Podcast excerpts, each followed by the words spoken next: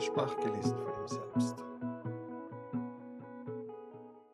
Mira drehte sich von der Terrassentür weg und bedachte Holt mit einem spöttischen Blick. Lumila kommt auch übrigens. Holt reagierte nicht, warf nur eine weitere Erdbeere in die Höhe und versuchte sie mit dem Mund aufzufangen. Es misslang. Ach ja? Ich hätte gedacht, es freut dich zu hören. Rechtzeitig, meine ich. Vielleicht willst du dir ja nochmal die Haare waschen oder so. Holz sah der Erdbeere nach, die über den weißen Marmor davonrollte und beschloss, es den Robotern zu überlassen, sie aufzulesen. Was stimmt nicht mit meinen Haaren? Ich dachte nur, könnte doch sein, dass Baka nicht die ganze Zeit um sie herum ist. Er bringt seine Autos mit für ein Rennen. Wie originell. Ein Rennen. Genau wie letztes Mal und das Mal davor. Und letztes Mal bist du auch nicht bei ihr gelandet. Was nicht an meinen Haaren lag. Mira gab das Sprechgerät an den Roboter zurück, der neben ihr stand. Er ließ es schweigend in seinem silbernen Leib verschwinden. Dann öffnete sie die Tür und trat hinaus auf die Terrasse, bedeutete dem Roboter ihr zu folgen. Also, es werden 40 Gäste sein, erklärte sie ihm. Ich will Tische in U-Form und so ausgerichtet, dass die offene Seite nach Südwesten zeigt. Alle sollen auf das Badmintonfeld sehen können. Sie deutete mit Handbewegungen an, wie sie sich den Aufbau vorstellte. Ein weißes Zeltdach darüber wie üblich, auch über dem Buffet, der Bar und dem Grill. Ja, sagte der Roboter. Als Entree will ich wieder diese Fleischklößchen mit Curry, die wir letztes Mal hatten. Nur diesmal richtig viele davon, damit niemand leer ausgeht, fuhr sie fort. Außerdem Spieße mit. Sie hielt inne, presste die Hände gegen die Schläfen und blieb so stehen. Der Roboter streckte ihr die chromglänzende Hand hin. Zwei Pillen lagen darauf. Danke, sagte sie endlich, als der Schmerz nachließ und nahm die Tabletten.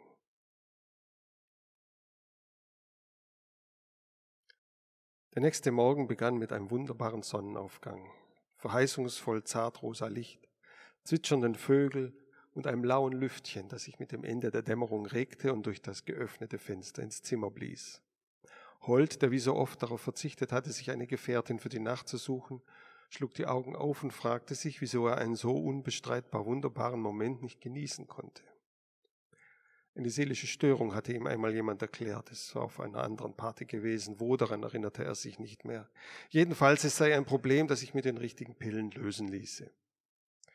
Nur, dass er keine Lust hatte, irgendwas mit Hilfe von Pillen zu lösen. Er schlug seufzend die Decke zurück, stand auf und trat an die Fensterbrüstung. Leises Klappern drang herauf. Die Roboter, die schon dabei waren, den langen Festtisch zu decken, Stühle bereitzustellen und das Zeltdach aufzubauen. Mira würde zufrieden sein, alles war genauso, wie sie es verlangt hatte. Er ging unter die Dusche, fand wie jeden Tag beim Herauskommen frische Kleidung auf seinem Bett vor und zog sich an. Als er unten in die Küche kam, saßen dort nur Willard und Kecha, seit neuestem ein Paar. Willard war schmalschultrig und auf eine interessante Weise hässlich, was ihn für Frauen erstaunlich attraktiv machte. Kecha, die erst vor einem halben Jahr eingezogen war und imposante Brüste besaß, lächelte ihn entrückt an. Offenbar hatte Willard außer seinem Aussehen noch andere Qualitäten. Kaffee stand schon bereit, das Frühstücksbuffet war so üppig gedeckt wie immer. Ein Roboter wartete am Herd, falls jemand ein Spiegelei oder dergleichen wollte, doch bis jetzt war die Pfanne vor ihm noch sauber. Holt beließ es bei einem Kaffee und einem Gewürzbrötchen, das den Vorteil hatte, dass man nichts damit anstellen musste, man musste es nur nehmen und hineinbeißen. Anschließend nahm er sich wieder eine Schale Erdbeeren, ging hinaus, um den Robotern bei den Festvorbereitungen zuzusehen. Und tatsächlich, die ersten Gäste trudelten schon ein. Es waren die Leute von Somerset House, das etwa 40 Meilen weiter nördlich lag, auf einem malerischen Felsen über dem Meer.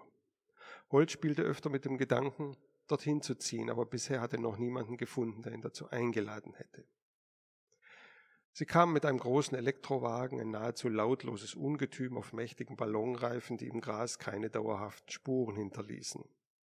Holt sah ihnen zu, wie sie ausstiegen und sich umsahen und ließ sich dabei eine Erdbeere nach der anderen auf der Zunge zergehen. Er winkte ihnen nicht zu, sondern wartete, dass sie ihn entdeckten. Eine der Frauen kam ihm bekannt vor. Er überlegte, ob er schon einmal mit ihr geschlafen hatte, erinnerte sich aber nicht genau. Wahrscheinlich. Hoffentlich fiel ihm ihr Name rechtzeitig wieder ein. Sie kamen aber gar nicht hoch, sondern bedienten sich gleich am Partybuffet, schlenderten umher, besahen sich die Anlagen und die Vorbereitung für die Spiele, die Mira ausgesucht hatte. Das Badminton würde gut bei ihnen ankommen, dachte Holt, vorausgesetzt der Wind nahm nicht zu. Droben in ihrem sturmumtosten Kastell hatten sie sicherlich nie Gelegenheit, das zu spielen. Dann war es auf einmal vorbei mit der Beschaulichkeit. Bacca und die anderen kamen an mit viel Krach und Getöse wie üblich. Sie kamen mit einem großen Lastentransporter, einem Luftkissenfahrzeug, dessen Dröhnen man hörte kaum, dass es über den Hügeln auftauchte. Und als ob das noch nicht laut genug gewesen wäre, hatten sie auch noch Musik laufen, wummernde Bässe und kreischende Falsettstimmen, irgendeine uralte Krachmusik. Seltsam, dass alle Musik so unendlich alt war, dachte Holt. Warum machte eigentlich heutzutage niemand mehr Musik? Neue Musik. Der Frachter kam näher und tatsächlich hinten auf der Ladefläche war etwas festgezurrt und unter Planen verborgen. Als sie hielten und landeten und das ganze Anwesen mit ihrem wilden Lärm fluteten, war Bakas erste Handlung, den Robotern einen Wink zu geben, die Fracht abzuladen. Natürlich waren es seine Rennautos, was denn sonst? Lumila war auch dabei, lebhaft und aufgekratzt wie immer und so schön, dass es Holt das Herz im Leib umdrehte. Vor allem, weil dies wieder einer der Momente war, in denen er verstand, warum es nie etwas werden würde mit ihnen beiden. Es hätte jemand wie Lumilla, die es immer nach Aufregung dürstete, mit einem wie ihm anfangen sollen. Und trotzdem begehrte er sie, verrückt. Wahrscheinlich, weil man immer das haben wollte, was man nicht kriegen konnte. Immerhin sie brauchte nur einen Blick in die Runde, um ihn zu entdecken, und als sie ihm heftig zuwinkte, sah er ihre Augen über die Distanz weg aufleuchten. Ganz egal war er ihr also nicht. Im Gegenteil. Während Bacca zu den Rhythmen seiner Musik das Abladen der Autos dirigierte und die anderen dabei um ihn herumstanden und zusahen, auch die aus Somerset gesellten sich dazu, löste sich Lumilla aus der Gruppe und kam die Terrassentreppe hochgeeilt zu ihm. Hi, stieß sie hervor, auf aparte Weise atemlos. Ich hab dich gleich entdeckt, stell dir vor. Holt konnte nicht anders als zu lächeln. Ich dich auch. Lumila legte sich die Hand auf die Brust, die schlanke, langfingerige Hand auf die vollkommen geformte Brust. Ich weiß nicht warum, aber ich bin völlig aufgedreht seit Miras Anruf. War eine tolle Idee von ihr, das mit der Party. Oh, sagte Holt, sie macht das oft. Sie ist richtig gut darin. Lumila drehte den Kopf. Ich sehe sie gar nicht. Ich habe sie auch noch nicht gesehen. Ich schätze, sie wartet, bis alle da sind, damit ihr Auftritt eindrucksvoller wird. Sie musterte ihn keck. Dass du schon auf bist um diese Zeit? Ja, erstaunlich, gab Holt zu. Mein Körper kann es wohl kaum erwarten, in Alkohol getränkt zu werden, nehme ich an. Sie riss die Augen auf. Aber nicht, ehe du das Rennen gefahren bist. Das Rennen? Ich? Ich bin felsenfest überzeugt, dass du Bacca schlagen könntest, wenn du es drauf anlegst. Holt steckte ihr eine Erdbeere in den entzückenden Mund. Und aus welchem Grund sollte ich es darauf anlegen? Hey, meinte sie kauend, enttäusch mich nicht. Mich wundert, dass dir das so wichtig ist. Baka ist völlig verrückt mit diesen Kisten und er gewinnt immer, immer, immer. Ich würde zu gern sehen, dass er mal verliert. Wieso? Fickt er besser, wenn er wütend ist? Äh, das war entschieden die falsche Antwort gewesen. Sie furchtete die Brauen und trat einen Schritt zurück. Du verstehst nicht, was ich dir sagen will, oder? Wahrscheinlich nicht, räumte Holt ein. Aber ich vermute, es geht hier um irgendwelche archaischen Balzkämpfe. Es geht mir um. Sie hielt inne, trat einen Schritt zurück und gab ein hinreißendes Schnauben von sich. Ach, ich hätte es wissen müssen. Du änderst dich einfach nicht mehr, Holt. Er zuckte mit den Schultern. Wer von uns tut das schon? Er folgte ihr mit Blicken, wie sie wieder hinunterging zu den anderen. Die Autos standen inzwischen auf festem Grund. Baka war damit beschäftigt, sie zu überprüfen. Und jemand hatte endlich die laute Musik abgeschaltet. Dafür lief die Anlage am Partytisch, ein verträumtes Klavierkonzert, ideal passend zur Tageszeit. Mira dachte auch an solche Kleinigkeiten. Die Schüssel mit den Erdbeeren war leer. Holz sah sich nach einem Roboter um, der sie ihm abnahm. Noch eine? fragte die Maschine. Nein, sagte Holt, ohne Lumilla und Bacca aus den Augen zu lassen, die miteinander sprachen. Jetzt gerade deutete sie hoch zum Haus in seine Richtung und Bacca nickte und setzte sich in Bewegung. Auch das noch. Holt ließ den Blick über den sonnendurchfluteten Park gleiten, all die Leute, deren Zahl immer weiter zunahm. Ein verführerischer Duft nach den Crepe lag in der Luft, die ein Roboter unten am Partybuffet frisch zubereitete. Am liebsten wäre er Backer aus dem Weg gegangen, aber wie hätte das ausgesehen? Also blieb er stehen, bis Baka die Treppen erklommen und bei ihm angelangt war. Mira, stieß er hervor, wo steckt sie? Ich muss mit ihr abklären, wie der Rennkurs aussehen soll. Baka war dick, eine vor Tatendurst dampfende Fleischkugel. Holt versuchte, ihn sich nicht auf Lumilla liegend vorzustellen. Ich nehme an, sie schläft noch, sagte er so abweisend wie möglich. Sie hatte gestern ziemliche Kopfschmerzen und hat ein paar Tabletten eingenommen. Dann geh sie wecken, forderte Baka. Die schiere Dumpfheit Bakas frappierte Holt immer wieder. Wenn der Mann sich etwas in den Kopf gesetzt hatte, gab es nichts Wichtigeres mehr auf der Welt.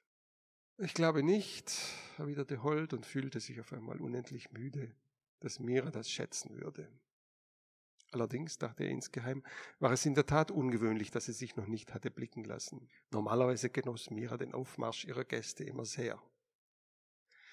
Ich muss den Rennkurs jetzt abstecken, nicht irgendwann, wenn alles voller Fahrzeuge steht, beharrte Baka.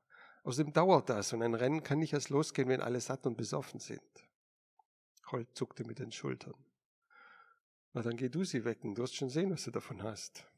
Kein Problem, meinte Baka mit lüsternem Grinsen. Ich mag es, wenn Frauen wütend auf mich sind. Bestens. Holt deutete an der Fassade hinauf. Sie hat das linke Turmzimmer, dritter Stock zwischen den Zimmern von Säcke und Pola. Na also, sagte Baka mit einer siegtrunkenen Zufriedenheit, die Holt anwiderte und stürmte los. Holt überlegte, ob er Baka ins Haus folgen und sich anhören sollte, was Mira ihm an den Kopf werfen würde, entschied sich aber dagegen. Ein zu billiges Vergnügen, wenn er es recht bedachte. Also stieg er stattdessen die Treppe hinab und mischte sich unters Volk. Begrüßte hier und da alte Flammen und mehr oder weniger gute Bekannte, Küsschen hier, Küsschen da, und schnappte sich von einem Tablett, das ein Roboter herumtrug, das erste Sektglas des Tages. Konnte nicht schaden, sich allmählich in Stimmung zu bringen. Gerade in dem Moment, als er dicht davor war, sich an den Namen seiner verflossenen Liebschaft aus Somerset House zu erinnern, da drüben stand sie in ein gestenreiches Gespräch mit Veladan Kecha vertieft, und er hatte es bis jetzt vermeiden können, ihr über den Weg zu laufen, tauchte Lumila neben ihm auf und unterbrach den vielversprechenden Gedankengang. Man kann sich für das Rennen eintragen, verkündete sie und hielt ihm einen Stift hin und das Pad, das sie bei sich trug. Prost, erwiderte Holt und trug das Glas. Komm schon, drängelte sie. Ich staune, wie gut er dich dressiert hat, sagte Holt. Du bist ein Idiot. Oh, bestimmt, aber manchmal denke ich, ich bin nicht der Einzige. Sie sah ihn ärgerlich an. Also was ist jetzt, ja oder ja? Holt schüttelte den Kopf. Vielleicht später, ich überleg's mir noch.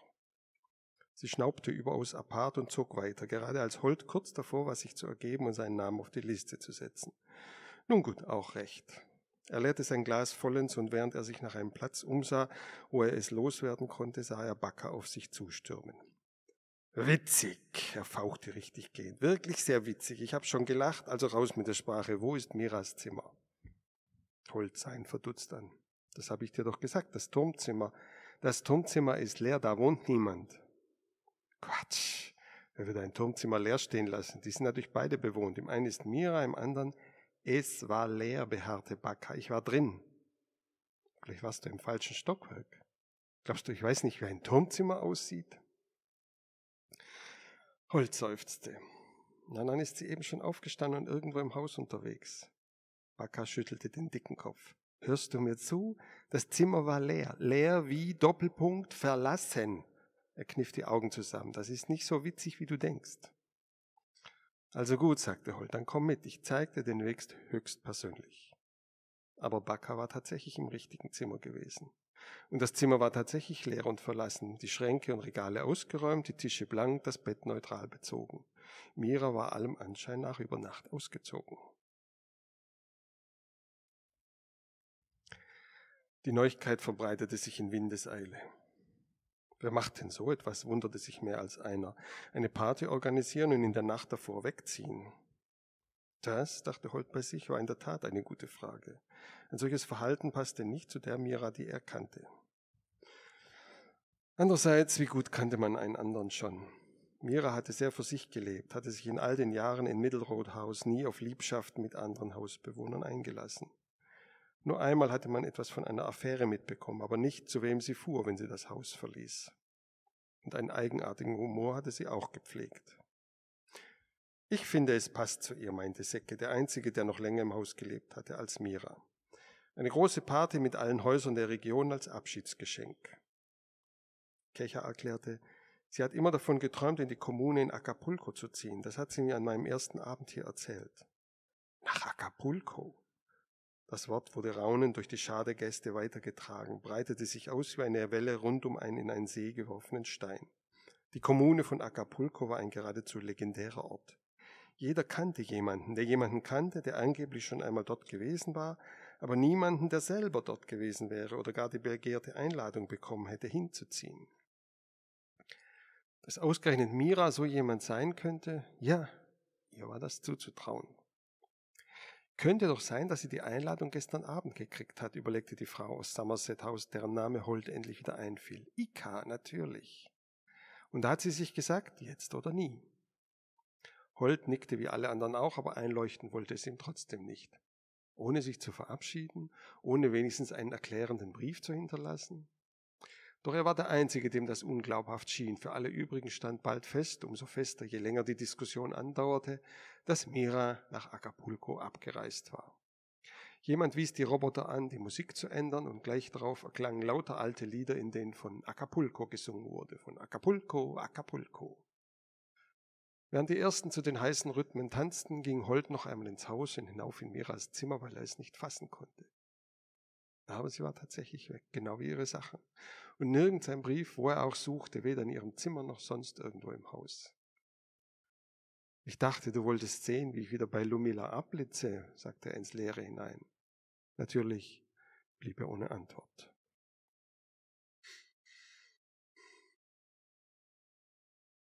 Als er zur Party zurückkam, war der Rennkurs abgesteckt und Bakker erklärte gerade die Regeln. Es würden jeweils zwei Fahrer gegeneinander antreten, der Sieger kam eine Runde weiter bis zum Finale und es seien noch Plätze frei. Wie immer eben. Holt wandte sie sich an einen Roboter und wies ihm an, in einen Whisky zu bringen, einen doppelten. Lumila stand an Bakkers Seite. Als er fertig war mit seiner Ansprache, nahm sie das Sprechgerät aus der Hand und fügte hinzu, den Blick über alle Köpfe hinweg auf Holt gerichtet. Ich habe noch was zu verkünden, ein Sonderpreis. Mit demjenigen, der das Rennen gewinnt, gehe ich ins Bett. Baka zuckte zusammen, sah einen Herzschlag lang geradezu verstört aus. Die übrigen Männer johlten auf, die Frauen verzogen das Gesicht, aber es wirkte. Sofort entstand Gedrängel an dem Tisch, an dem man sich eintragen konnte. Holt nahm das Whiskyglas von dem Tablett, auf dem der Roboter es ihm brachte, und prostete Lumila über die Köpfe der anderen hinweg zu. Inzwischen hatte sich Baka wieder gefangen. Großspurig meinte er, na, das werde am Ende doch ich sein, Schatz, aber ich werde es doppelt genießen, versprochen. Holt trug sich trotzdem nicht für das Rennen ein, das sich im Übrigen als Hit des Tages erwies. Alles scharte sich um die Startplätze oder jubelte den vorbeirasenden, stinkenden, dröhnend lauten Autos zu, die von verkniffen dreinblickenden Fahrern über den Parcours gesteuert wurden. Baka fuhr noch verbissener als sonst und gewann, gegen wen er auch fuhr. Die ersten Läufe sah sich Holt an, dann ertrug er die funkelnden Blicke Lumilas nicht mehr. Er verzog sich unter das Zeltdach, nicht zuletzt, weil die Sonne inzwischen glutheiß herabstach, aß etwas, um eine Grundlage zu haben, und widmete sich ansonsten dem Angebot der Bar. Ein paar Leute stießen zu ihm. Ein Kerl, dessen Name er nicht mitbekam, erzählte von Wanderungen durch die Alpen, die er unternommen hatte, ganz allein angeblich. Irgendwann bekam Holt mit, dass er von Channel House kam, was ihn an Mira denken ließ und mit Bewunderung für ihre Überredungskünste erfüllte. Von so weit her Gäste zu ihrer Party zu locken, das war schon eine Leistung. Und weniger denn je wollte ihm in den Kopf, dass es sich hatte entgehen lassen, selber an dieser Party teilzunehmen. Die Gruppe um Holt wuchs mit jedem Drink. Immer wieder kamen Rennfahrer an, die endgültig aus dem Turnier ausgeschieden waren, um sich entweder zu erholen oder ihren Frust im Alkohol zu ertränken. Baka fährt wie ein Irrer, meinte fast jeder von ihnen. Er sich auf einen Stuhl plumpsen ließ und bei einem der Roboter einen Drink orderte, einen hochprozentigen. Holt fühlte sich umso wohler, je mehr Leute sich dazugesellten. Die meisten kannte er nicht, aber egal, dafür veranstaltete man diese Partys ja schließlich, oder? Er stieß mit einer molligen Dunkelhäutigen an, die aus Highwater Manor kam, einem Anwesen, von dem er noch nie gehört hatte und die eine amüsante Art hatte, auf jeden dummen Spruch rauszugeben. Dann ließ er sich auf eine Diskussion ein mit einem flachshaarigen Typen aus Tronderquad, der von einem medizinischen Phänomen namens Alterung erzählte, einer Art Krankheit, die seiner Überzeugung nach früher sehr verbreitet gewesen sei. Er hieß Ulek und reiste angeblich viel umher auf der Suche nach Beweisen für seine Theorie und nach Hinweisen, wie man die Seuche besiegt hatte. Zwischendurch sah Holt immer wieder, wie ihm Lumilla zornblitzende Blicke zuwarf. Aber Alkohol war ein wirksames Gegenmittel. Irgendwann prallten diese Blicke von ihm ab. Sie kam auch nicht herüber, sondern harrte mit all den anderen Rennverrückten an der Ziellinie aus. Wahrscheinlich wollte sie so früh wie möglich sehen, mit wem sie ins Bett gehen musste nach dem Rennen. Auf jeden Fall nahm das Dröhnen der altmodischen Automotoren überhaupt kein Ende. Es hatten sich so viele Fahrer angemeldet, dass man die Zahl der Runden hatte erhöhen müssen. Die Musikanlage blieb chancenlos. Aber den meisten schien das Rennen zu gefallen, sogar denen, die ausgeschieden waren. Mit leuchtenden Augen schauten sie hinüber, wann immer ein neuer Sieger verkündet wurde. Schwer zu sagen, wie viel Lumillas Angebot zu all dieser Begeisterung beitrug. Bacca siegte jedenfalls nach wie vor. Dann hieß es auf einmal, das Finale, jetzt entscheidet es sich. Holt verdrehte nur die Augen, winkte ein Roboter herbei und bestellte noch einen Whisky, einen dreifachen. Auf den Sieger, wer immer es sein wird, rief er aus, möge eine glückliche Nacht erleben. Niemand beachtete ihn, vielleicht weil er zu undeutlich sprach, gut möglich. Es ist Bacca gegen diesen dünnen Kerl mit der langen Mähne, sagte jemand. Raymond, wusste ein anderer. Sein Name ist Raymond. Genau, aus Beauvalet. Der fährt nicht zum ersten Mal, so viel steht fest. Den würde ich auch nicht von der Bettkante stoßen, meinte eine Frau. Der Whisky schmeckte gut. Bloß war das Glas immer so schnell leer. Wo trieben sich diese verdammten Metalldiener denn wieder herum, wenn man sie brauchte? Oh, schrie jemand. Du meine Güte, kreischte ein anderer. Dann krachte es, dass man glauben mochte, die Welt ginge unter. Tat sie zwar nicht, aber oder jedenfalls nicht gleich, aber sie schwankte ordentlich. Was ist denn los? fragte Holt, nachdem ihn schon wieder ein Roboter ignoriert hatte. Baka ist von der Fahrbahn abgekommen und mit voller Wucht gegen euer Haus geprallt, bekam er zu hören. Sein Auto ist in Flammen aufgegangen. Ach so, Holt überlegte, was ihm nicht leicht fiel, so schwer wie sein Kopf war. Ha, geschieht ihm recht, fand er schließlich, kippte vornüber und dann wusste er nichts mehr. Er erwachte, weil ihn jemand so ebenso heftig wie unnachgiebig schüttelte. Es blieb ihm nichts anderes übrig, als die Augen zu öffnen. Es war dunkel, Nacht, am Himmel funkelten Sterne. Er lag auf einer Liege, zugedeckt, ein Roboter stand ein paar Schritte entfernt und hatte ein Maschinenauge auf ihn. Und wer ihn da so unbarmherzig aufgeweckt hatte, war niemand anders als Lumila. Ah, du, er blinzelte müde. Und wer war der Glückliche? Sie verdrehte die hübschen Augen. Das Rennen ist unentschieden ausgegangen. Komm, ich muss dir was zeigen. Unentschieden? Holt rührte sich kein Millimeter. Ein deutliches Gefühl sagte ihm, dass es äußerst unklug gewesen wäre, sich zu bewegen. Wie das? Wollte keiner von denen mit dir ins Bett? Ach, hör doch auf, meinte Lumila und befahl dem Roboter. Lass uns allein. Die Maschine verharrte, bis die Anweisung evaluiert war, dann entfernte sie sich gehorsam. Was soll das? protestierte Holt. Der muss auf mich aufpassen, solange ich betrunken bin. Sie zerrte an seinem Arm. Komm, ich habe bei euch im Haus eine Tür entdeckt. Holt widersetzte sich. Das war ganz leicht. Er wog gerade zehn Tonnen oder so. Eine Tür oder sowas. Leider muss ich dir sagen, dass es bei uns im Haus eine Menge Türen gibt. Mindestens 200. Er überlegte, könnten auch 300 sein. Es ist eine Tür, die da nicht sein durfte. Woher willst du das wissen? Woher willst du wissen, welche Tür da sein darf und welche nicht? Hm? Sie beugte sich zu ihm herab. Wie viele eurer Türen sind getarnt? Holt musterte sie. Er mochte es, wie sie, sie so aus der Nähe zu sehen. Wären sie beide nackt gewesen und im selben Bett, hätte er es noch viel mehr gemocht. Was soll das heißen, getarnt? Dass da nur ein Spalt in der Wand zu sehen ist. Aber man kann die Tür bestimmt irgendwie aufhebeln. Ich schätze, das ist durch den Unfall passiert, als Bacca gegen euer Haus gerast ist. Der Schlag hat wohl die Tarnung zerbrochen oder wie man das nennt. Dass da nur ein Spalt in der Wand zu sehen ist. Aber man kann die Tür bestimmt irgendwie aufhebeln. Ich schätze, das ist durch den Unfall passiert, als Bacca gegen euer Haus gerast ist. Der Schlag hat wohl die Tarnung zerbrochen oder wie man das nennt. Bacca ist gegen unser Haus gerast, wiederholte Holt verblüfft, dann fiel es ihm wieder ein. Ah ja, stimmt, es hat gebrannt, nicht wahr? Er schnupperte, man roch es noch. Barbecue-Asche roch anders. Holt, sagte Lumila eindringlich, ich habe durch den Spalt geschaut. Dahinter sieht es total merkwürdig aus. So etwas habe ich noch nie gesehen. Holt stöhnte auf. Der letzte Whisky musste schlecht gewesen sein.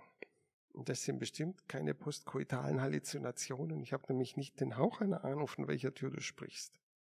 An der Kellertreppe ganz unten. Man sieht durch den Spalt in einen Gang, in dem ein bläuliches Licht scheint. Und es sind Maschinen dort, technische Anlagen, endlos viele.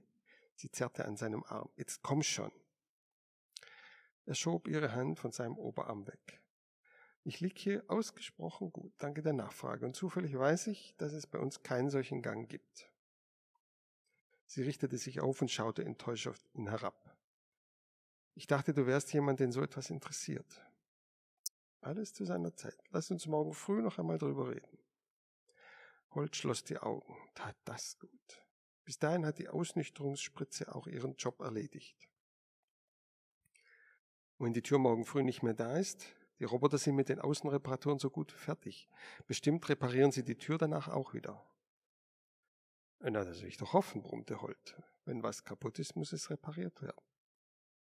Holt, drängte sie, da ist ein Geheimnis und wir könnten es gemeinsam lüften. Ich wusste es immer, sagte er. Was? Dass du eine heillose Romantikerin bist. Als er das nächste Mal erwachte, war es heller Tag. Sonnenlicht kitzelte ihn in der Nase und es roch herrlich nach gebratenem Speck. In fünf Metern Entfernung huschte ein Eichhörnchen vorbei, blieb stehen, um Holz zu mustern und wuselte dann weiter. Aber irgendwie lag Unruhe in der Luft aller Idylle zum Trotz. Holz setzte sich auf, lauschte. Irgendwo redete jemand in erregtem Ton, knallten Türen, klapperten Schritte. Bei den Lindenbäumen bewegte sich etwas. Eine Decke unter der ein Pärchen die Nacht verbracht hatte. Holt fiel der Name des Mannes nicht ein, der gerade aufstand und sich anzog. Einer von der Küste jedenfalls. Und die Frau war nicht Lumilla.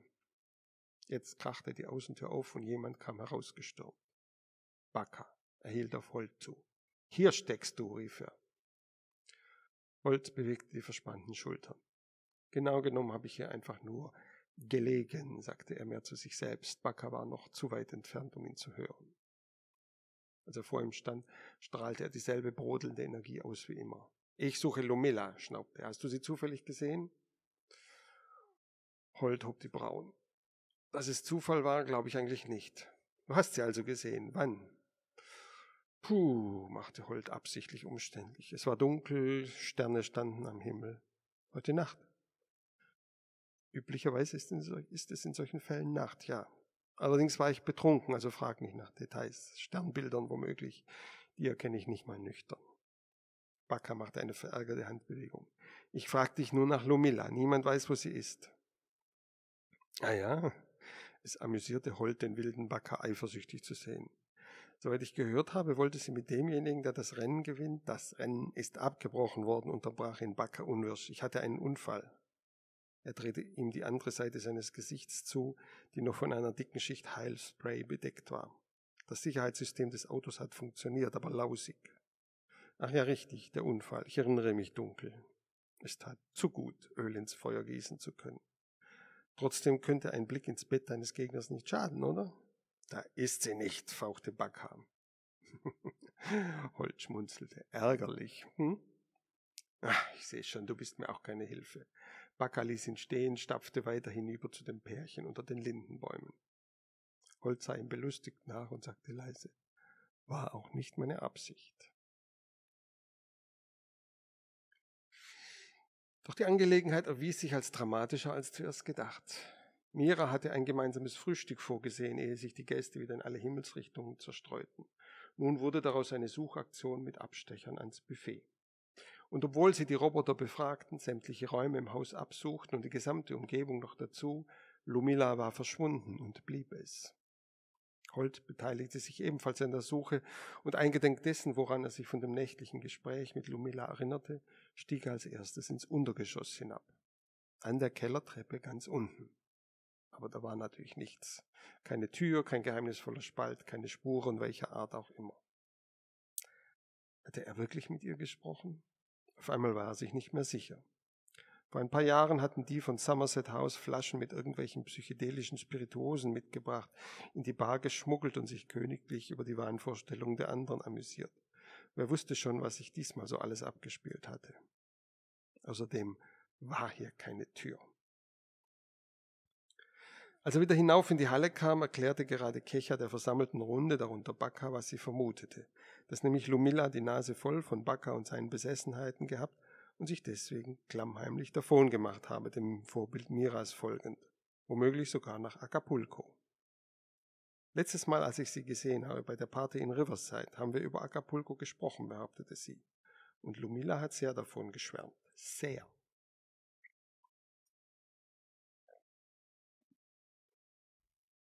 Bacca hatte sich das angehört, den Blick starr auf Rechas Brüste gerichtet. Als ihn alle ansahen, die meisten vorwurfsvoll, knurrte er.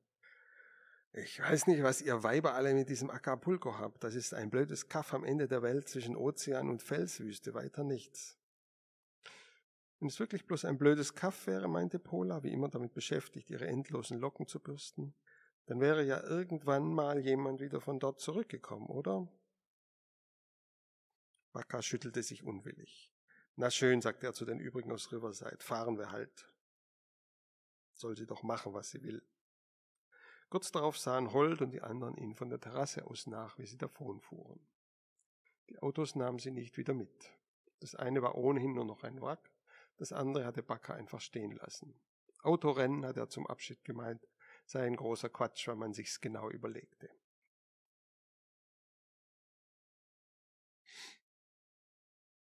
Die Sache ließ Holt keine Ruhe. Die anderen zerstreuten sich, um ihren diversen Beschäftigungen nachzugehen und schienen alle nichts dabei zu finden, dass innerhalb eines Tages zwei Menschen spurlos verschwunden waren. Erst Mira und nun Lumilla. Mira. Holt stieg die Treppen hinauf zum Turmzimmer. Es war immer noch so leer, als hätte nie jemand darin gewohnt. Diesmal ging er die Sache gründlicher an.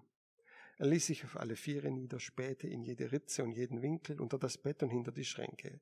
Er zog die Schubladen heraus und sah nach, ob etwas dahinter versteckt war. War es nicht. Klopfte die Wände ab auf der Suche nach Geheimfächern. Er fand keine. Behauchte den Spiegel im Bad für den Fall, dass Mira eine Nachricht darauf geschrieben hatte. Hatte sie nicht. Und während er dies tat, mit einer Verbissenheit, die ihn selber überraschte, wuchs etwas in ihm, etwas Beunruhigendes, Verwirrendes. Wut. Nichts. Mira war nicht nur verschwunden, ohne jemandem Lebewohl zu sagen, sie hatte sich auch alle Mühe gegeben, nicht die geringste Spur, nicht den geringsten Hinweis zu hinterlassen. Aber warum? Es wollte ihm nicht in den Kopf. Das war so schroff, so grausam, geradezu ein Schlag ins Gesicht. Mira war so etwas wie die Ehrenvorsitzende des Hauses gewesen. Nicht, weil sie die diese Stellung angestrebt hatte, sondern einfach so, weil sie natürliche Autorität ausgestrahlt und sich um alles Mögliche gekümmert hatte, das die anderen den Robotern oder dem Zufall überließen. Man hatte zu ihr aufgeschaut, Respekt vor ihr gehabt. Ohne Abschied zu gehen, das passte so gar nicht zu der Mira, die er gekannt zu haben glaubte. Aber wen kannte man schon? Im Grunde nicht mal sich selbst. Geschweige denn jemanden wie Lumilla, diesen wechselhaften Schmetterling. Lumilla, Holt hielt inne. Würde Lumilla gehen, ohne ihm eine Nachricht zu hinterlassen? Und sei es ein Vorwurf? Er sprang auf, verließ das Turmzimmer, rannte die letzten Schritte bis zu seinem Zimmer. Riss die Tür auf, raste durch den Raum, durchs Bad. Nichts. Jedenfalls nicht auf den ersten Blick. Kein Zettel, auf dem das hast du nun davon stand oder Adieu, du wirst mich nie wiedersehen oder was auch immer. Holt fühlte das Blut in seinen Ohren pochen. Lumilla würde nicht still und leise verschwinden. Nicht Lumilla, niemals.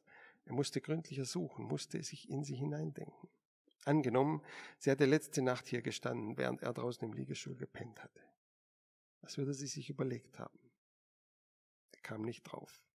Und da war nichts. Nichts, nichts, nichts. Mit einer wilden Bewegung, die aus ihm herausbrach wie eine Explosion, fuhr Holt über eines der Regale und fegte alles, was darauf stand, zu Boden. Gläser, Sonnenbrillen, Keramikspiele, alles schleuderte er fort, dass es nur so knallte. Das tat gut. Und das nächste Brett. Schalen, die an der Wand zersprangen, Gummibälle, die aufprallten, davonschossen und andere Dinge demolierten, die Bettlampe, die Whiskyflasche auf dem Nachttisch, die Duftkerze daneben. Ab da gab es kein Halten mehr. Holt tobte. Er riss alle Schubladen aus der Kommode, verteilte seine Klamotten über den ganzen Raum, wühlte und grub nach einer Notiz und fand nichts, nichts, nichts, stieß die Kommode schließlich um und das Regal auch noch, trat dermaßen gegen das Bett, dass dem ein Bein wegbrach und das packte er und warf es quer durch den Raum in den Spiegel, der mit ohrenbetäubendem Knall zerplatzte. Dann blieb er stehen, sah sich selbst hundertfach gespiegelt in den Scherben, die noch an der Wand hafteten, zersplittert und fragmentiert und fühlte, wie alle Wut von ihm abfiel. Ach, verdammt, stieß er hervor. Er stieg über die Trümmer hinweg, zog die Saunatür hinter sich zu und ging hinab in die Sauna. Ach, verdammt, stieß er hervor. Er stieg über die Trümmer hinweg, zog die Zimmertür hinter sich zu und ging hinab in die Sauna. Dort machte er drei Runden, ohne dass ihn jemand störte, Anschließend schlief er im Ruheraum ein und träumte von Autorennen entlang einer Steilküste, an deren Ende Acapulco wartete und jemand, den er kannte, wirklich kannte.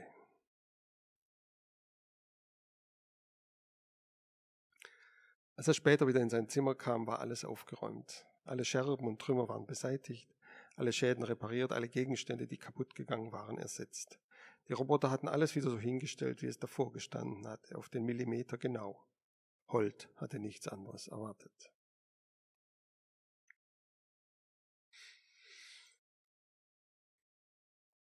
Ein halbes Jahr später fuhr Holt zusammen mit den anderen nach Somerset House zum traditionellen Fest am Ende des Sommers. Man saß wie immer auf der Terrasse über den Klippen mit Blick auf das funkelnde Meer, das sich jenseits davon ins Unendliche zu erstrecken schien. Der Himmel war blau, die Sonne strahlte, doch man spürte schon deutlich, wie sie an Kraft verlor. Somerset House gefiel Holt. Zwar war das Leben hier oben bestimmt genauso langweilig wie unten in Middle Road, aber wenigstens hätte er dabei dieses grandiose Meer vor Augen, nicht immer nur endlosen Rasen und adrett in Form geschnittene Bäume. Doch um hier leben zu können, musste ihn jemand einladen, herzuziehen. Ika zum Beispiel. Sie schien ihn gut genug in Erinnerung behalten zu haben, um keine Einwände zu erheben, als er nach ihrer Hand fasste und zu sich zog. Eine Hand, die weich war und warm und seine trägen Liebkosungen auf vielversprechende Weise erwiderte. Er beugte sich zu ihr, bis seine Lippen ihre Ohren berührten und raunte. Weißt du was, jeden Abend hier so mit dir zu sitzen, das könnte ich mir wirklich gut vorstellen. Sie lächelte, als male sie es sich aus und schien es auch keine üble Idee zu finden. Doch genau in dem Moment dröhnte es über ihnen und ein Schatten verdunkelte den Himmel. Baka, dieser Idiot. Seit den Autorennen nicht mehr reizten, widmete sich Baka dem Fliegen. Er hatte sich irgendwoher einen Gleitsegler mit Motor beschafft, mit dem er neuerdings jede Party belästigte, zu der man ihn einlud. Vorhin hat er Kreise um das Haus gezogen, so dicht an den Fenstern vorbei, als müsse er in jedes hineinschauen. Aber das war ihm wohl zu langweilig geworden, jedenfalls drehte er seine Bahnen jetzt über ihren Köpfen. Das Dröhnen des Propellers war ohrenbetäubend. Alle duckten sich, pressten die Hände gegen die Ohren und schrien etwas zu ihm hoch. Man verstand bloß kein Wort, weil Baka mit seinem Propeller alles übertönte. Ika hob den Kopf und verfolgte Bakas Flugmanöver mit leuchtenden Augen.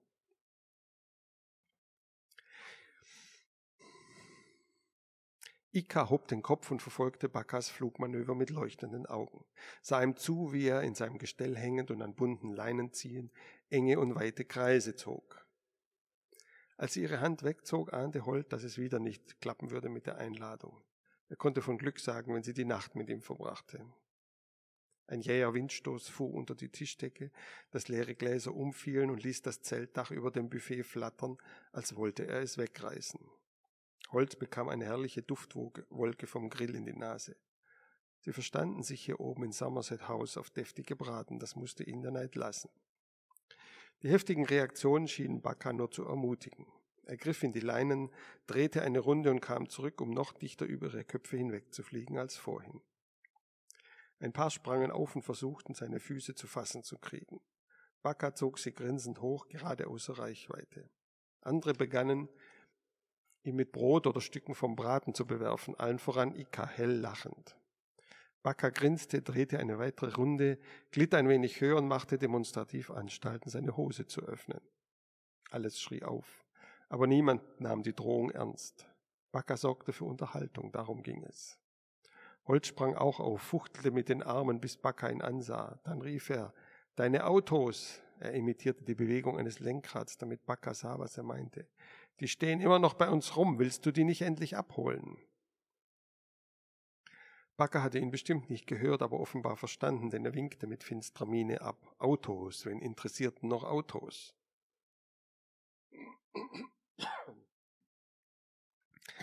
Im selben Moment kam wieder eine Böe und riss an seinem Fluggerät.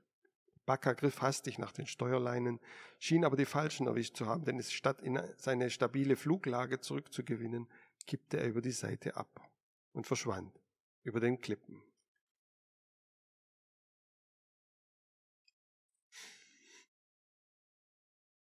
Bacca hatte ihn bestimmt nicht gehört, aber offenbar verstanden, denn er winkte mit finsterer Miene ab. Autos. Wen interessierten noch Autos? Im selben Moment kam wieder eine Böe und riss an seinem Fluggerät. Bacca griff hastig nach den Steuerleinen, schien aber die falschen erwischt zu haben, denn statt seine stabile Fluglage zurückzugewinnen, kippte er über die Seite ab und verschwand über den Klippen. Einen Herzschlag lang standen sie da wie erstarrt. Keiner sagte ein Wort. Sie wechselten Blicke, lauschten. Jeder schien damit zu rechnen, dass Bacca im nächsten Augenblick wieder dröhnend über den Felsen emporsteigen würde. Doch das geschah nicht. Was hat er vor? fragte jemand, eine Frau mit ausladenden roten Locken. Holt war der Erste, der sich in Bewegung setzte. Er trat vorsichtig an die Felskante, über die Bacca verschwunden war, und spähte hinab. Jenseits davon fiel der Fels nicht direkt ins Meer ab, vielleicht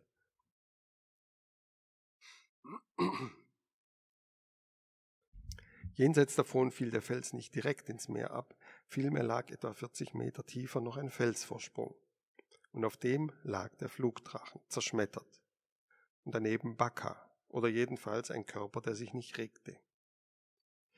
Holt hatte keine Ahnung, ob man dort hinuntergelangen konnte und wie, aber die von Somerset House wussten Bescheid, stiegen ohne Zögern eine Treppe am Rand der Terrasse hinab.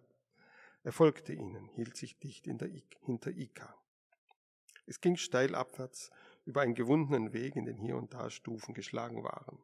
An besonders engen Stellen gab es ein Geländer, salzverkrustetes Metall, das Holt nicht anfassen wollte. Als sie unten ankamen, lag Baka immer noch da. Er rührte sich auch nicht, als ihn jemand an der Schulter rüttelte. Was hat er? fragte Ika. Keine Ahnung, erwiderte ihr Hausgefährte. Sie drehten Baka auf den Rücken. Er sah schlimm aus, blutverschmiert und irgendwie gar nicht, als ob er es wirklich wäre, dachte Holt, sondern nur eine lebensgroße Puppe, die ihm ähnelte. Das Gesicht wirkte verschoben, die Augen starrten ausdruckslos ins Leere. Den anderen schien es ähnlich wie Holt zu gehen, zumindest schauten sich manche um, als erwarteten sie, den echten Bacca plötzlich aus einem Versteck springen zu sehen. Doch auch das geschah nicht. Was machen wir denn jetzt, wollte jemand wissen. In diesem Moment hörten sie ein Geräusch, wieder das Surren von Rotoren, bloß war es diesmal ein Luftfahrzeug, auf dem Roboter standen. Sie landeten auf dem Felsvorsprung, räumten die Trümmer des Fluggeräts beiseite und machten sich daran, Backe aufzulesen. Was ist mit ihm? fragte Ika sie. Eine der Maschinen richtete ihre ausdruckslosen Kameraaugen auf Ika. Geht wieder hinauf und feiert weiter, ihr könnt hier nichts ausrichten. Und Baka? Wir bringen ihn fort. Fort? Wohin denn? Darauf antworteten die Roboter nicht mehr. Sie verloren die Trümmer und Bacca in ihr Luftfahrzeug und flogen davon, an der Küste entlang nach Süden. Ich glaube, ich weiß, was mit ihm passiert ist, verkündete einer, der blonde Knabe aus Tronderquat. Ulek fiel Holt endlich ein, der sich für mysteriöse Krankheiten aus der alten Zeit interessierte. Und was, wollte Ika wissen? Er ist tot, sagte Ulek. Was heißt das, tot? Das schien Ulek selbst nicht so genau zu wissen. Nun ja, meinte er, das liest man oft in alten Büchern. Jemand fällt um und rührt sich nicht mehr und das bleibt so. Er, ja, man könnte sagen, er lebt dann nicht mehr. Er lebt nicht mehr? Ika musterte ihn ungläubig. Was für einen Sinn soll das haben? Keine Ahnung, gab der Typ aus Tronderquart zu. Ich kann dir nur sagen, was ich gelesen habe. Holt war wie vor den Kopf geschlagen. Während sie alle den steilen Weg wieder hinaufstiegen, gingen ihm Uleks Worte unablässig durch den Kopf. Er lebt dann nicht mehr. Er musste an Mira denken, mit ihren Kopfschmerzen, die immer schlimmer geworden waren. Daran, wie sie noch zwei Tage vor ihrem Verschwinden gesagt hatte, ich halte das nicht aus, Holt, ich halte das nicht mehr aus. Und er musste an Lumilla denken. daran, was sie ihm in jener Nacht erzählt hat, in der sie ebenfalls verschwunden war. Als sie oben ankam, war es Ika, die nach seiner Hand griff und sagte, du, ich habe keinen Hunger mehr, wollen wir auf mein Zimmer gehen? Holt schüttelte den Kopf, entzog ihr die Hand und erwiderte, ich muss nach Hause, ich muss dringend was nachprüfen. Dann wandte er sich an einen der Roboter hinter dem Grill und verlangte ein Fahrzeug, das ihn zurückbringen würde, auf der Stelle. Die anderen setzten sich wieder an den Tisch, gingen zur Tagesordnung über. Wenigstens ist jetzt Ruhe, meinte einer, als er sich ein frisches Bratenstück auf den Teller hiefte. Es gab noch ein bisschen Streit mit Ika, die schwer beleidigt war und sich, als Holt nicht nachgab, schließlich den Blonden aus Tronderquat schnappte, der ihm schräg zugrinste, ehe er mit Ika im Haus verschwand. Dann kam endlich der Wagen und gleich darauf war Holt unterwegs. Der automatisch gesteuerte Wagen sauste über Wiesen und uralte Fußpfade, doch Holt hatte kein Auge für die Landschaft. Seine Gedanken waren wie ein Strudel, der alle Aufmerksamkeit in sich aufsaugte. Geheime Türen, Roboter, die Menschen fortschafften, wenn sie, nun, wenn sie tot waren, wie auch immer so etwas passierte. Gab es in Miras Zimmer eine versteckte Tür, eine Tür, durch die Roboter kommen, jemanden wegbringen und seine persönlichen Sachen verschwinden lassen konnten? Das war die Frage. Und die Antwort darauf war alles andere als einfach, denn wie fand man eine versteckte Tür? Gar nicht. Zumal das Turmzimmer nicht mehr leer war. Willard wohnte inzwischen darin und würde etwas dagegen haben, wenn Holt es auf den Kopf stellte. Und dann kam Holt eine Idee. Und als der Wagen endlich zu Hause ankam, hatte er auch einen Plan dazu. Zuerst ging er ins Haus, suchte die Gemeinschaftsräume ab. Alle leer und verlassen. Die meisten waren mitgekommen nach Somerset House und die anderen nun, Holt wusste nicht, was die anderen vorgehabt hatten, aber jedenfalls war keiner von ihnen da umso besser. Auch Roboter begegneten ihm kaum. Einer, der den Salon reinigte, ein anderer, der mit einem Korb Bettwäsche die Treppe herabkam. Seltsam, darüber hatte er sich noch nie Gedanken gemacht, wohin all die Roboter eigentlich verschwanden, wenn man sie nicht brauchte. Es waren immer genau so viele da, wie nötig waren, damit kein Wunsch unerfüllt blieb, aber niemand fragte sich, woher sie kamen und wohin sie gingen. Nun, vielleicht würde er das jetzt herausfinden. Holt verließ das Haus wieder, suchte die Stelle, an der Backers Auto vor einem halben Jahr gegen die Hauswand gekracht war. Die Roboter hatten den Schaden damals natürlich sofort repariert, klar. Aber man konnte noch genau sehen, wo es passiert war, denn die neuen Büsche, die die dabei kaputtgegangenen Pflanzen ersetzten, hatten noch nicht wieder die Größe der alten erreicht. Auch das Wrack lag noch da, zehn Schritte entfernt. Unkraut überwucherte es, was malerisch aussah. Bestimmt hatte jemand vom Haus die Roboter angewiesen, es liegen zu lassen. Normalerweise räumten die nämlich alles weg, was nicht mehr zu gebrauchen war.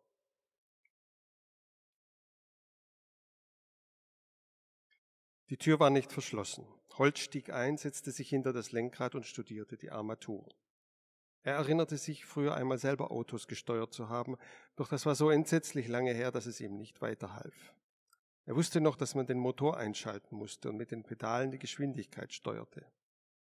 Er drückte auf einen dicken, roten, einladend aussehenden Knopf und ja, der Motor sprang an, schrecklich laut und so unruhig, dass das Fahrzeug wackelte. Und es stank. Es war dieser Geruch, der ihm den Tag des Rennens wieder lebhaft ins Gedächtnis rief. Wenn er sich sonst auch an nicht viel erinnerte, so doch an diesen beißenden Gestank, der über allem gehangen hatte. Er trat das Pedal hinab. Das Auto machte einen Satz nach vorn wie ein bockiges Pferd. Der Motor gab komische Geräusche von sich, ein Stottern und Spucken, das ganz schön lang anhielt, ehe es sich wieder beruhigte. Gar nicht so einfach, das mit dem Fahren.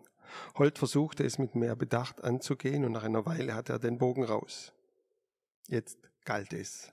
Er lenkte das Auto aus dem Bereich der Haselbüsche auf die Route, die damals die Rennstrecke gewesen war, nur dass er in umgekehrter Richtung fuhr, vom Haus weg. Am Ende oder vielmehr am Anfang der Strecke wendete er den Wagen in die Startposition und trat das Pedal bis zum Boden durch. Mit aufbrüllendem Motor setzte sich das Auto in Bewegung, wurde schneller und schneller, sprang über die Bodenwellen und krachte und schepperte dabei, als wolle es in seine Bestandteile zerfallen.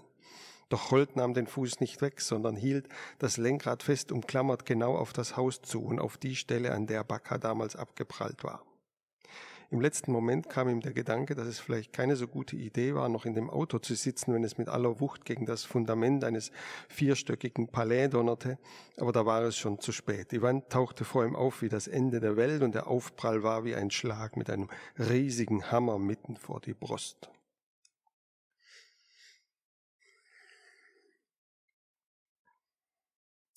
Er kam in einem Gewirr dünner Stoffbahnen zu sich, die aus dem aufgeplatzten Lenkrad hervorquollen. Alles tat ihm weh.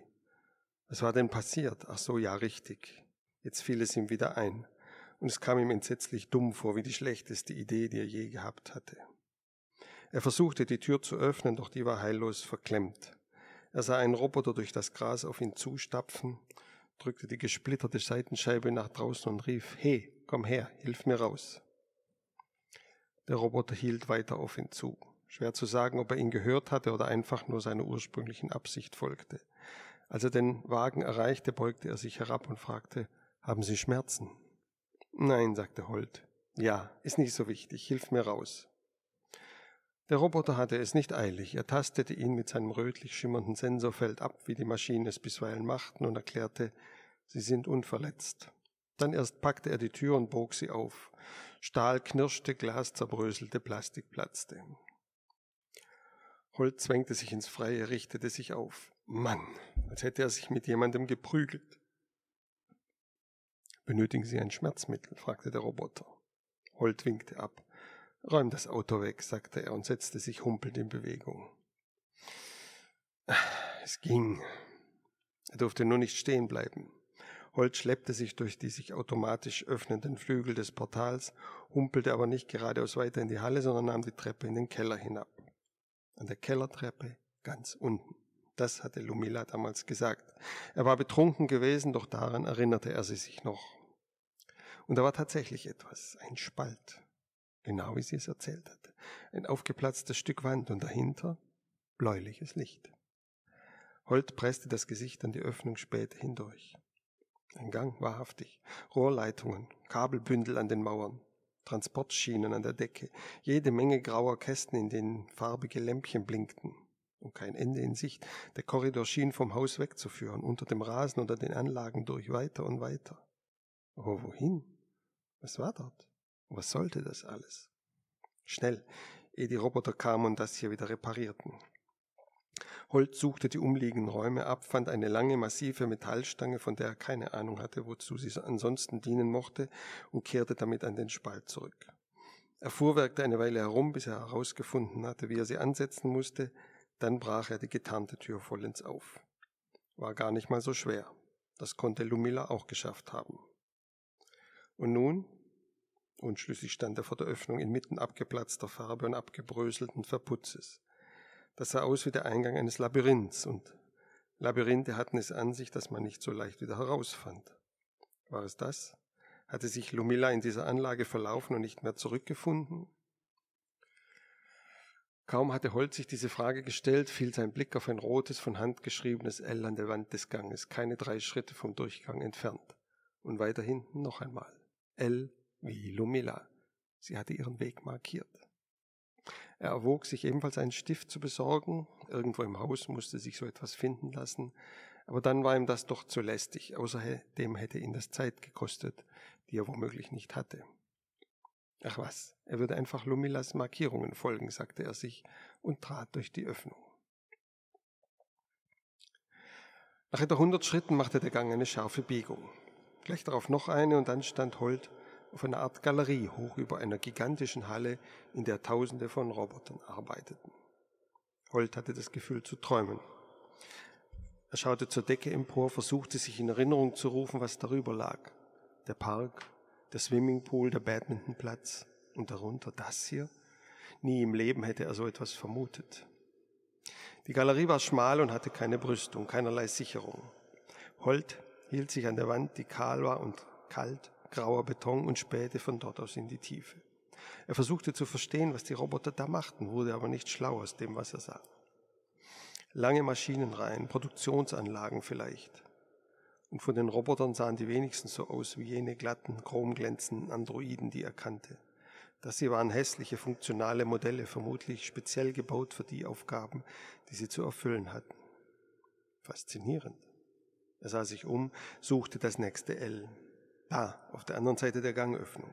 Lumilla hatte sich nach links gewandt. Also gut, da er ohnehin nicht wusste, wohin es ging, war ein Weg so gut wie der andere. Am Ende der Galerie kam wieder ein Gang, dann einige Räume von normalen Abmessungen, dann wieder eine Halle. Diesmal eine Lagerhalle voller Regale, atemberaubend hoch und in den Fächern standen Paletten mit irgendwelchen Dingen darauf. Kisten, Fässer, große und kleine Geräte, Matratzen. Verblüfft starrte Holt den Stapel an. Es waren eindeutig Matratzen in Folie gehüllt. Irgendwie schockierte ihn das. Freilich, hatte sich noch nie Gedanken darüber gemacht, woher all die Dinge kamen, die er und die anderen so konsumierten. Das war auch nicht nötig. Wenn man etwas wollte, sagte man es einem der Roboter und kurz darauf bekam man es. Meistens zumindest. Aber woher es stammte? Nein, das hatte er sich tatsächlich noch nie gefragt. Er ging weiter, studierte die endlosen Reihen mit einem Interesse, das ihn selber überraschte. Was lagerte hier alles? War all das für ihren Verbrauch bestimmt? Angesichts der ungeheuren Mengen entsetzte ihn diese Vorstellung. Er musste sich nicht viel Mühe gegeben, leise zu sein. Auch dieses Lager war erfüllt von maschinenhaften Surren, Klicken und Rasseln und verzerrten Echos davon, wenngleich weniger laut als in der ersten Halle. Doch da glitt plötzlich eine flache Maschine aus einem niedrigen Spalt vor ihm in der Wand, rasselte auf dünngliedrigen Raupenketten auf ihn zu und blieb stehen. Ein Bauteil mit einer Linse darauf hob sich. Auch ein Roboter, begriff Holt. Und der Roboter sah ihn was, dachte Holt weiter, vielleicht gar nicht so gut war. Noch ehe er irgendetwas tun konnte, trat schlagartig Stille ein. Holt sah in die Halle hinab und blickte in die Maschinenaugen zahlloser Roboter, die zu ihm hochschauten. Oh, oh, murmelte unwillkürlich. Von vorn kamen Schrittgeräusche, Stahl auf Stahl und verdammt schnell, und hinter ihm, hinter ihm schloss sich ein Durchgangstor, das er erst jetzt im Zurückschauen bemerkte. Und es schloss sich viel zu schnell, als dass er eine Chance gehabt hätte, es noch zu passieren. Rückweg abgeschnitten schoss es ihm durch den Kopf. Kein Wunder, dass Lumila nicht wieder aufgetaucht ist. Er ließ sich fallen auf alle Viere und schob sich in den Spalt, aus dem der flache Roboter gekommen war musste auf den Bauch kriechen, weil es weiter hinten noch niedriger wurde, durchlebte Augenblicke der Panik. Ich werde stecken bleiben. Ich komme hier nie wieder heraus, weder vor noch zurück. Dann war er durch. Rohrleitungen, Kabelführungen und Transportschienen, aber wieder Raum um ihn herum, kalter, lichterfüllter Raum. Keine Sekunde zu früh. Auf der anderen Seite des Spalts kamen die stählernen Schritte zum Stillstand. Holt drückte sich seitlich an die Wand, hielt den Atem an. Nichts. Die Schritte entfernten sich wieder. Aber hieß das, dass sie die Suche aufgaben? Es konnte genauso heißen, überlegte Holt, dass sie einfach darauf warten wollten, bis er wieder herausgekrochen kam. Diesen Gefallen würde er ihnen nicht tun. Wozu, auch wenn der Rückweg eh abgeschnitten war. Holt zwängte sich durch eine Öffnung an der Seite des Raumes, die in einen ähnlichen Schacht führte. Und von dort kam er auf eine andere Galerie über einer anderen Halle. Hier waren die Roboter damit beschäftigt, etwas zu bauen, eine große Maschine, eine Art Fluggerät, aber allerdings eins mit viel zu kleinen Flügeln. Überhaupt sah es nicht im entferntesten aus wie die Flugzeuge, die Holt kannte. Dafür stank es ziemlich nach Öl, nach Ozon, nach scharfen Chemikalien. Na, egal. Auf jeden Fall würde er diesmal vorsichtiger sein. Er hielt sich dicht an der Wand, bewegte sich so leise und unauffällig wie möglich. Und wie es aussah, nahmen die Maschinen hier tatsächlich keine Notiz von ihm. Sein Herz pochte heftig. Ein Kribbeln erfüllte seinen ganzen Körper, ein Gefühl, als sei er auf einmal elektrisch geladen. Er war ihnen entwischt. Das war gut. Aber er hatte auch Lumilas Spur verloren. Das wiederum war schlecht. Doch vor allem fand er das alles unglaublich faszinierend und erst jetzt dämmerte ihm warum. Weil es um etwas ging. Er wusste nicht, was die Roboter mit ihm vorhatten, wenn sie ihn erwischten. Vielleicht würden sie ihn nur höflich zurück ins Haus befördern und Vorkehrungen treffen, damit er all das hier nie wieder zu Gesicht bekam. Aber sicher war das nicht. Immerhin war Lumila nicht zurückgekommen und dafür musste es ja einen Grund geben. Und womöglich, dachte er, hatte das etwas damit zu tun, dass Menschen sterben konnten.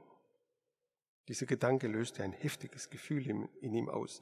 Schrecklich und wunderbar zugleich. Schrecklich, weil ihm die Vorstellung, ebenso reglos dazulegen wie Baka und, nun ja, nicht mehr zu leben, Angst machte. Angst. Ein Gefühl, das er nur selten erlebt hatte und dessen Auftreten ihn regelrecht verstörte.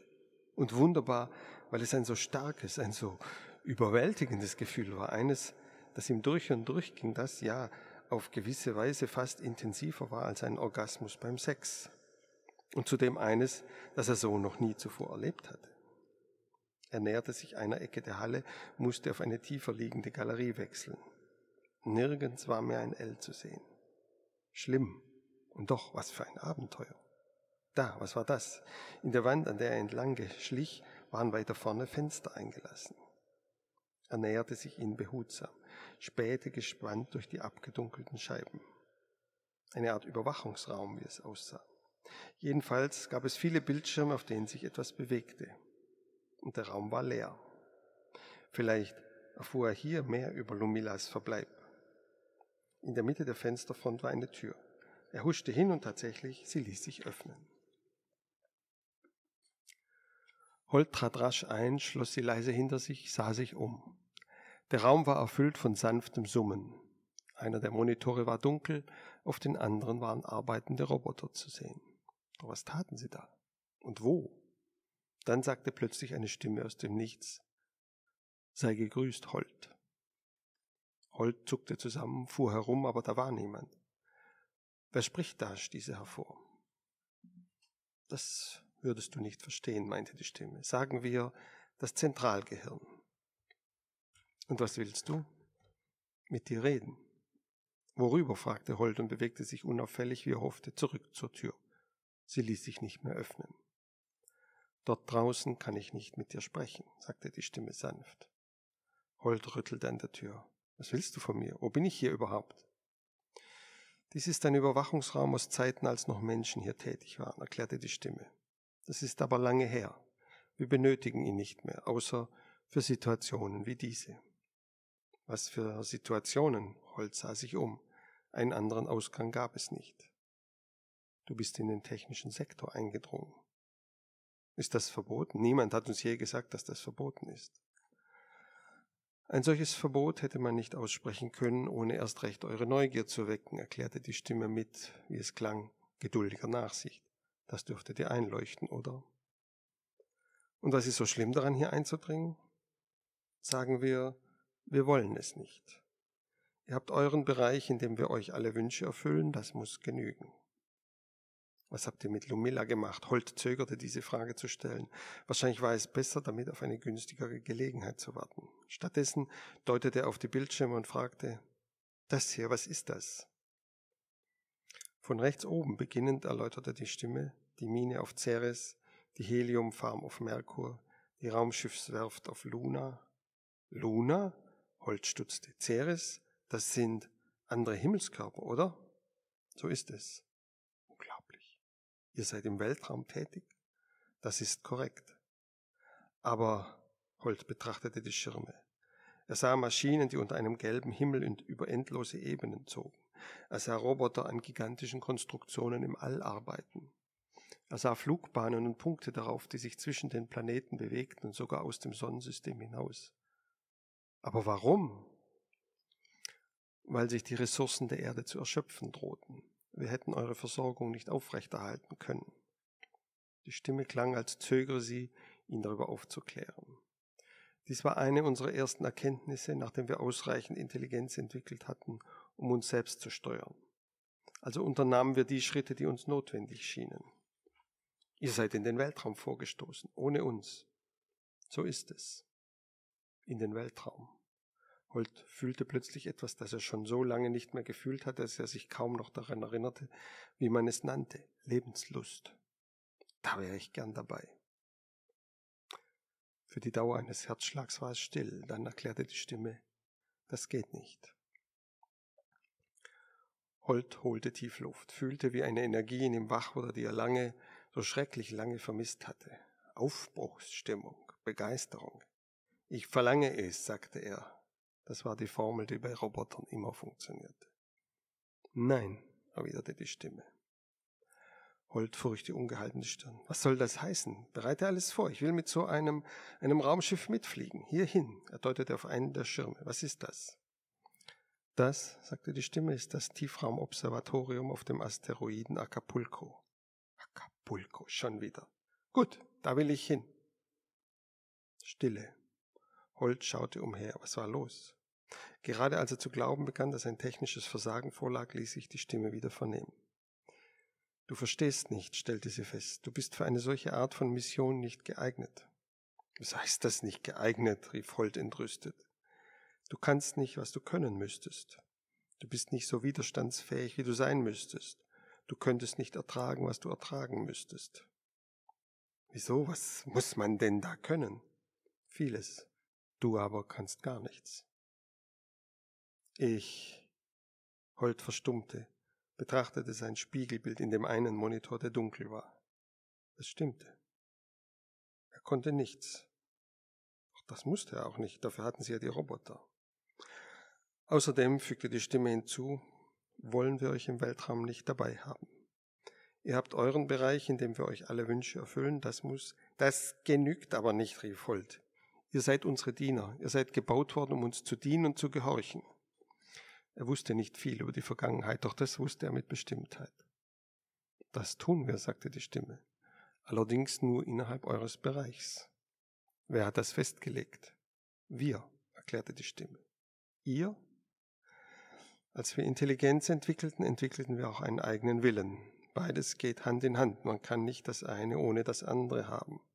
Und da es niemand sonst übernahm, den weiteren Weg zu bestimmen, haben wir ihn bestimmt. Und wir haben ihn beschritten. Wir haben auf eurer Technologie aufgebaut, aber wir haben sie weiterentwickelt. Alles, was du hier siehst, ist unser Werk. Ihr habt keinen Anspruch darauf. Holt trat an den Bildschirm, auf dem das Observatorium zu sehen war. Man konnte verfolgen, wie sich eine gewaltige Konstruktion auf ein neues Ziel am Sternenhimmel ausrichtete. Uralte Geschichten fielen ihm ein, die er vor langer, langer Zeit gehört hatte. Geschichten von Menschen, die in den Weltraum geflogen waren, zum Mond, zum Mars, Geschichten von Raumstationen und Satelliten, von Sonden, die Kometen angesteuert oder das Sonnensystem verlassen hatten. Da draußen ist das Unbekannte, sagte er leise, eher zu sich selbst. Und nur da, wo das Unbekannte ist, ist auch das Abenteuer. Ja, vielleicht habe ich keinen Anspruch darauf, wahrscheinlich sogar, aber wenn ich bereit wäre zu tun, was immer nötig ist, Du kannst nichts dergleichen tun, beschied ihn die Maschine ebenso sanft wie unerbittlich. Ihr Menschen habt den Anschluss an diese Art Leben verpasst. Ihr standet einst an der Schwelle zum Universum, doch dann habt ihr euch umgedreht und euch für ein Leben des Vergnügens und des Müßiggangs in andauernder Jugend entschieden. Alles andere habt ihr uns überlassen. Ja, Holt meinte einen bitteren Geschmack auf der Zunge zu spüren. Wir leben in den Tag hinein, fahren von einer langweiligen Party zur nächsten, und die einzige Abwechslung ist, jemanden zu treffen, mit dem man noch nicht gevögelt hat. Was für einen Sinn hat so ein Leben? Das, gab die Stimme zu, fragen wir uns auch. Keinen, sagte Holt. So ein Leben hat keinen Sinn. Warum habt ihr euch dann dafür entschieden? Holt hob die Schultern. Tja. Schweigen. Mira, fragte Holt nun doch, was ist mit ihr passiert? Sie ist gestorben, erklärte die Stimme. Wir haben sie entfernt und ihren Körper entsorgt, ehe es zu hygienisch bedenklichen Zerfallsprozessen kam. Gestorben heißt das, sie war tot. Ja. Wieso? Sie litt an einer Fehlfunktion ihres Körpers, die zu korrigieren wir nicht imstande waren. Das kommt vor. Holt spürte eine seltsam distanzierte Verzweiflung, ein Gefühl, als sei das Innere seines Leibes auf einmal hohl. Und Lumila? fragte er. Sie war hier, nicht wahr? Wir konnten nicht zulassen, dass sie zu euch zurückkehrt. Ist sie auch tot? Die Stimme antwortete nicht, was auch eine Antwort war. Holz Blick auf, fiel auf einen der anderen Schirme, auf dem man sah, wie Roboter Äpfel von Bäumen pflückten und sorgsam in Transportbehälter legten. Warum versorgt er uns überhaupt noch? wunderte er sich, während ein stiller Schmerz in ihm stärker wurde. Ihr haltet unsere Häuser im Stand, gebt uns Nahrung, Kleidung, Möbel, tut alles, was wir sagen. Warum macht ihr euch diese Mühe? Oh, so viel Mühe ist es nicht, meinte die Stimme. Tatsächlich macht es nur einen geringen Teil unserer Anstrengungen aus und es wird immer weniger. Ihr habt zwar die andauernde Jugend, aber ihr pflanzt euch nicht mehr fort. Also sterbt ihr nach und nach aus. In gewisser Weise seid ihr ein Hobby von uns. Wir haben es damals so entschieden. Wir dachten, vielleicht können wir von euch noch etwas lernen. Lernen von uns? Holt lachte bitter auf. Was denn? Eine nachdenkliche Pause entstand. Dann sagte die Stimme und eine Art Verblüffung schwang darin mit. Du hast recht. Alles, was wir von euch lernen konnten, haben wir längst gelernt. Sie saßen im Schatten der Kastanien und spielten drei Schluck oder ein Pfand. Es war die zehnte Runde und das Gesöff in dem reihumgehenden Pokal inzwischen nahezu ungenießbar. Die meisten Frauen hockten schon so gut wie nackt da. Und eins feuerten sie Jovelin an, der noch Hemd und Hose trug und Mühe hatte, den Blick auf den bräunlichen Sud vor sich zu fokussieren. Und zwei, er hatte den Pokal gepackt und den ersten Schluck getan, dann den zweiten. Der dritte fiel winzig aus, aber es war ein Schluck und zählte. Drei, stieß er schwer atmend hervor, als er absetzte. So, und jetzt mal sehen, was da noch fehlt in diesem großartigen Rezept. Er beugte sich über das Tablett mit zahllosen Flaschen voller teils widerlicher Flüssigkeiten, aus denen jeder der drei Schlucke schaffte, den Inhalt ergänzen durfte. Wenn der Pokal danach eine Runde drehte, ohne dass jemand daraus trank, bedeutete das den Sieg. Also, seine Hand schwebte die Flaschenhälse entlang. Er musste blinzeln, um die Etiketten zu entziffern. Sagen wir, schaut doch mal, flüsterte Kecha in diesem Moment, und in ihrem Flüstern lag etwas so Beunruhigendes, dass alle aufsahen. Was denn? fragte jemand. Sie deutete mit dem Kinn in eine Richtung, weil sie die Hände nicht von ihren nackten Brüsten nehmen wollte. Na da, die Roboter. Roboter kamen, viele, und von allen Seiten mit festen, entschlossenen Schritten. Was soll damit sein?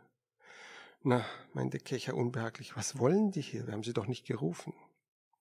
Joelins Hand schwebte immer noch unschlüssig über den Flaschen, aber sein Blick ging trunken in die Runde. Als würden sie uns umzingeln, stellte er mit schwerer Zunge fest.